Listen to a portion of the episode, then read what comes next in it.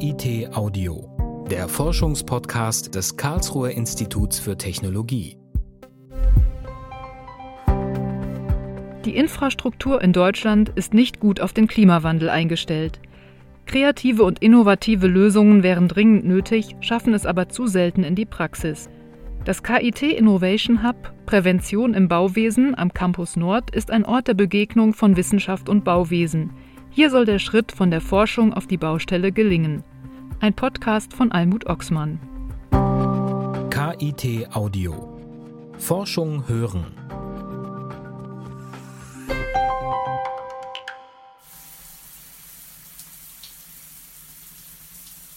Ich bin mir sicher, wie Sie heute Morgen unter der Dusche gestanden haben, haben den Hahn aufgedreht, das schöne warme Wasser kam herunter, da haben sich keine Gedanken darüber gemacht, was für eine komplexe und umfangreiche Infrastruktur Sie jetzt gerade in Anspruch genommen haben. Nicht? Und diese Infrastruktur ist nicht nur in Deutschland, sondern praktisch in allen Industriestaaten der Welt in einem eher besorgniserregenden Zustand als in einem guten Zustand. Andreas Gerdes leitet das KIT Innovation Hub. Es ist ein Treffpunkt im Institut für funktionelle Grenzflächen am Campus Nord und ein Ort des Austauschs. Hier werden neue Wege und Lösungen im Bauwesen gefunden. Im Fokus steht dabei die Infrastruktur. Nicht nur Straßen, Schienen, Brücken und Wasserwege, sondern auch die Kanalisation, die Stromversorgung und Schwimmbäder zählen dazu.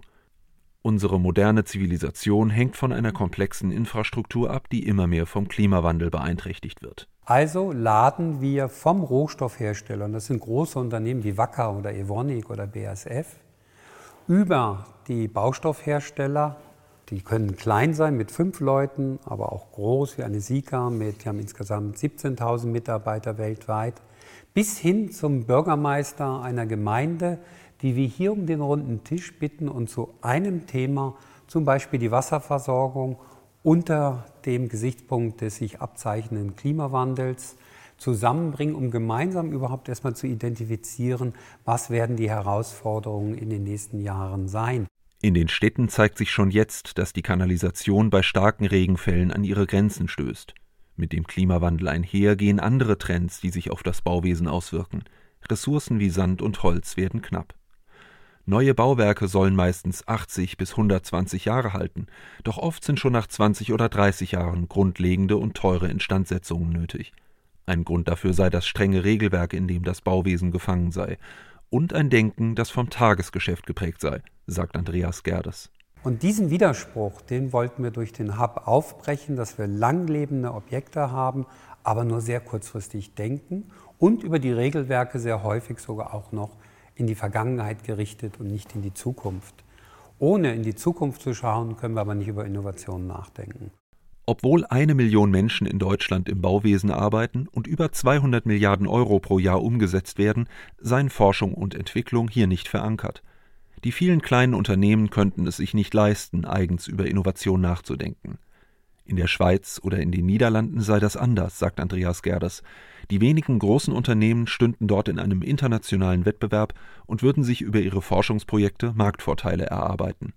Ein neues Projekt der Europäischen Union, das neue europäische Bauhaus, wird nun international Projekte zusammenfassen und Energien bündeln. Im Bauwesen Agierende aus ganz Europa kommen da zusammen, um eben nicht nur Technik, sondern auch Kultur, Kunst, auch die Geschichte, weil Bauen repräsentiert natürlich auch immer einen Teil der geschichtlichen Entwicklung eines Landes zusammenzubringen. Und wir werden dort antreten mit einem Thema, was für uns sehr wichtig ist, nämlich die Prävention.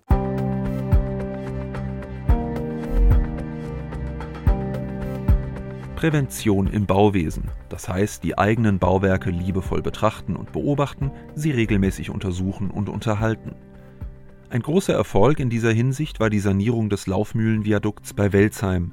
Die 1910 gebaute Eisenbahnbrücke ist eines der ältesten Stahlbetonbauwerke und steht unter Denkmalschutz. In mehreren weit geschwungenen Bögen durchzieht sie das Tal. Diese charakteristischen Bögen sollten zur Stabilisierung mit Beton untermauert werden. Am KIT Innovation Hub konnte die Mathematikerin Anne Lebhardt mit ihren Kollegen diesen Eingriff verhindern der die Brücke optisch grundlegend verändert hätte. Wir sind da mit Maßnahmen an diese Brücke dran, zum Beispiel mit Radar.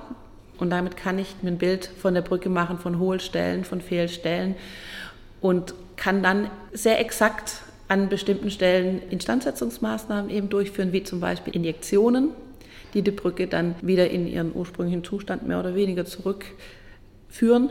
Natürlich darf man bei einer denkmalgeschützten Brücke sehen, dass, dass äh, Maßnahmen erfolgt sind, aber sie sollen eben den Charakter der Brücke nicht komplett auflösen. Insgesamt waren beim Laufenmühlenviadukt die Messungen und die Sanierungen weitaus günstiger als die zuerst geplante aufwendige Untermauerung. Für Anne Lebhardt sind Qualitätssicherung und Prävention auch für neue Bauwerke der einzig richtige Weg, denn viele konventionelle Renovierungen sind teurer, als wenn man das Gebäude abreißen und ein neues bauen würde. Diese Erkenntnis nun auch weiterzugeben, ist ein wichtiges Projekt des KIT Innovation Hubs. Die Produktdesignerin Christina Becker entwickelt dafür Konzepte.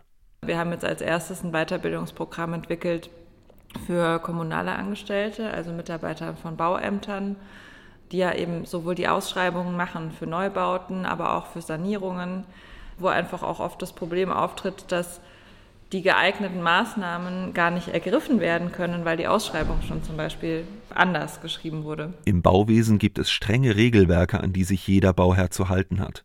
Weicht man nur gering davon ab, kann das ein juristisches Risiko darstellen. Doch nicht immer sind diese Regelwerke wirklich anwendbar. Sie verhindern nicht nur neue Lösungen, sondern seien manchmal sogar widersinnig, sagt Anne Lebhardt. Es gibt zum Beispiel Kleber für Schwimmbäder, die für Schwimmbäder nicht funktionieren. Die stehen zwar im Regelwerk drin, aber dann steht irgendwo in einem kleinen, aber nicht für Schwimmbäder. Das denke ich, dass, das, dass es ganz wichtig ist, wenn ich die Akteure erreiche, dann gebe ich ihnen Sicherheit und dann müssen sie sich nicht mehr an was festhalten, was zwar rechtlich mich in Sicherheit wiegt, aber im Endeffekt eben nur so eine trügerische Sicherheit ist. Am Institut für funktionelle Grenzflächen findet auch die Grundlagenforschung statt. Deswegen kann das interdisziplinäre Team vom Molekül über den Werkstoff bis hin zum Bauwerk denken und beraten.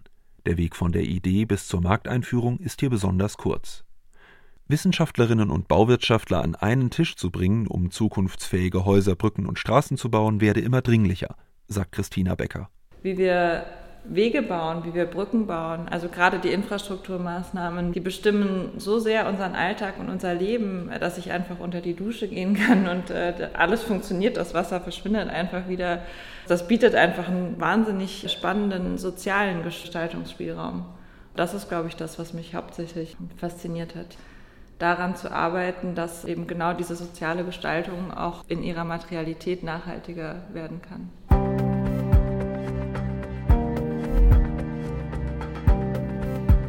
Mittlerweile zeichnet sich ab, dass sich auch für neue und ungewöhnliche Produkte, Technologien und Dienstleistungen ein Markt entwickelt.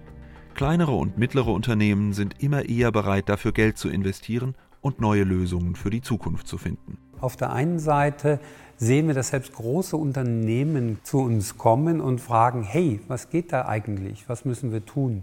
Das ist ein Paradigmenwechsel. Und was eben an dieser ganzen Geschichte so spannend ist, dass es nicht nur jetzt eine Gruppe ist, die sagt, wie zum Beispiel die Baustoffhersteller, sondern die treibende Kraft sind tatsächlich die öffentlichen Bauherren, die Gemeinden, weil die spüren, so kann es nicht weitergehen. Und das ist ein großer Erfolg von unserer Seite, dass wir die motivieren können, tatsächlich über Innovationen nachzudenken. Interessierte Gemeinden können am KIT Innovation Hub an Workshops teilnehmen oder sich mit konkreten Fragen an die Wissenschaftlerinnen wenden. Mit dem Bürgermeister der Gemeinde Malsch hat das KIT-Team in den letzten Jahren erfolgreich zusammengearbeitet, unter anderem im Hochwasserschutz und bei der Innensanierung einer Gemeinschaftsschule. Malsch bei Karlsruhe wurde so zur Modellgemeinde für Prävention im Bauwesen. Und meine Hoffnung ist schon, dass wenn wir mehrere solcher Modellgemeinden haben, die mit unkonventionelleren Maßnahmen dann auch Erfolge haben, dass dann auch die Bereitschaft die Experimentierfreudigkeit ein Stück weit höher wird und sich dadurch dann auch schneller was tut. Man sieht ja an jeder Ecke, was auch einfach die Probleme des Klimawandels gerade mitbringen. Und ich denke, der Druck wird einfach enorm steigen in den nächsten Jahren und dann werden hoffentlich auch Maßnahmen schneller. Ob das dann auch schnell genug ist, wird sich zeigen. KIT Audio. Forschung hören. Eine Produktion des Karlsruher Instituts für Technologie 2021. Redaktion Abteilung Gesamtkommunikation des KIT. Titelmusik Arthur Tadevosian. Weitere Informationen finden Sie unter www.kit.edu/audio.